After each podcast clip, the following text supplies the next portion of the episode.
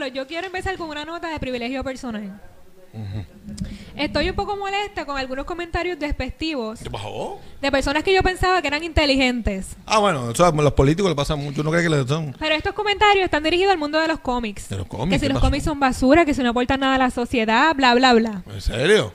Y dado que esta semana se celebra la Semana de la Prensa, yo quiero darle un tapaboca a todos esos intelectoides. Ah, sí, eso está bueno. Yo creo que. ¿Y qué tú vas a hacer para eso? Me puse a investigar de los cómics y sabes que los cómics siempre han estado a la vanguardia de los grandes cambios de la sociedad. Pues mira, fíjate, sí, puede ser. Eh, eh, yo creo que unos cuantos. ¿Te acuerdas de Dick Tracy? No, que nunca llegaste a ver Dick Tracy. Que Dick Tracy era de mi abuelita, mi abuelita hasta la abuelita. Había un montón. Imagínate, hablaban por el celular. Él tenía como una especie de aparato y hablaba por allí. Eh, y eso en ese entonces era una cosa, wow, una pantalla que puede hablar con alguien. Ahora eso es un quitado con el, con el, el iPhone ese, el No, la tecnología. Entonces, ¿a quién tú conseguiste ahí? Pues mira, ejemplo de esto es nada más y nada menos que Luisa Lane, Ah, Luisa la Lane. novia de Superman. La novia. Esa mujer fue novia realmente, era una cosa extraña. Como, a mí que esos superhéroes a veces son como medio medio farifos, porque como que nunca terminan, de, no tienen hijos, Bueno. no, se, acuerdan, no se casan con ninguna de ellas. O sea que son muy decentes y no ponen nada que van para, se van para el cuarto. Escucha esto, Carlos. Cuando Luisa Lane fue introducida al público en el 1938, 1938, o sea que estamos hablando Uh, antes de la, se- de la Segunda Guerra. Mundial. fue introducida como la periodista más astuta de la nación. No existían mujeres periodistas cubriendo hard news en esos tiempos. Ah, no, y creo que cubrían Noticias así como farándula, noticias domésticas, así, cosas, cosas, así. Sí, de decoración, bonita, esas cosas así sencillitas. Pero ¿sabes no, Luisa. Lane rompió todos los esquemas. Luisa era una mujer independiente, seria, y sabes que mucha gente la consideraba hasta más inteligente que el mismo Superman. Es que para mí Superman era... Tú, eh, eh, ven acá, porque tú llegaste a ver a Superman ahí diciendo, filosofando, diciendo cosas... inter- Es lo que iba... Lo que hacía... Lo que era un stripper. Exacto. Es lo que era un stripper. Se quitaba, se quitaba la ropa, era loco quitándose la ropa en, en- en lugares públicos, de exhibicionista, porque lo hacía en una caseta de teléfono. La gente nadie, nunca lo veían. Dice que se cambiaba tan rápido.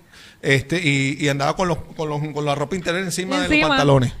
O sea, de- el tipo ni sabía ni vestir tampoco. Exacto. Entonces iba por ahí a darle golpe a la gente, paraba monstruos, pero yo creo que ni, yo no sé, es como que se ganó el título ahí una cajita de, de cornflake, periodista. Pero sabes que el ejemplo de Luisa Lane es solo Sí. uno, es uno de muchos donde los cómics este pues rompieron los esquemas y pues establecieron ideas de avanzada. Eso es verdad. ¿Qué Porque opinas imagínate, bueno, que yo, imagínate, en ese, en ese entonces, las mujeres, gracias a Dios, poco a poco han, han- han logrado un montón de logros y de, de- de igualdad con los hombres. Y todavía estamos en los tiempos modernos y todavía la- muchos se quejan de que a los hombres les pagan más que a las mujeres. Eh, si lo que pasa es que la gente joven pues ya ve normal y común eh, que, o sea, que su mamá trabaje este que o- y que sea la, posiblemente la única persona en la casa que es la, la que los cuida. Pero ah, estamos hablando muchos años atrás bien atrás las mujeres ni siquiera le dan oportunidad de estudiar. Ni siquiera si, si acaso No primaria y era mucho. Y terminaban todas era era la mujer era para el hogar para la cocina. Para cocinar, planchar y coser y cuidar, y cuidar muchachos. O sea, el destino de la mujer era eh, parir muchachos allí y era como casi un, eh, o sea, un mueble porque la, estaba loco la familia por salir de las mujeres. Y, que, y- que se casaran y sí, ¿no? Entonces por, por ella pagaban. eh, eh, que- te la llévatela, dame, dame algo para acá. Así era espantoso. Y entonces, gracias a Dios, poco a poco las mujeres han podido estudiar, se han, han- han- el derecho al voto. Ya no, la- muchas- en muchos países las mujeres no podían votar. No podían votar así mismo. Eh, y así lo hemos visto no solamente con las mujeres, sino con otros grupos, como puede ser la, la gente de raza negra, con las personas en- de que tienen una, una- una orientación sexual diferente. eh, y, la, y poco a poco, bueno, gracias a Dios, estamos tratando de mejorarnos un poquito, pero nos falta un montón. no, definitivamente nos Pero, falta mucho. pero gracias al cómic que, que ayudó bastante a que, a que se lograra hacer un cambio, ¿no? De alguna manera eh, siempre va funcionando eh, un poquito aquí, un poquito allá eh, y, y también hasta cierto punto tú, vas empezando a educar a, digamos, a los jovencitos y los adultos a que las mujeres también pueden hacer las cosas, en este caso era, pueden hacer las mismas cosas que hacían los hombres. Y también puede ocurrir otro tipo de, de cambio de mentalidad, pero se logra poco a poco.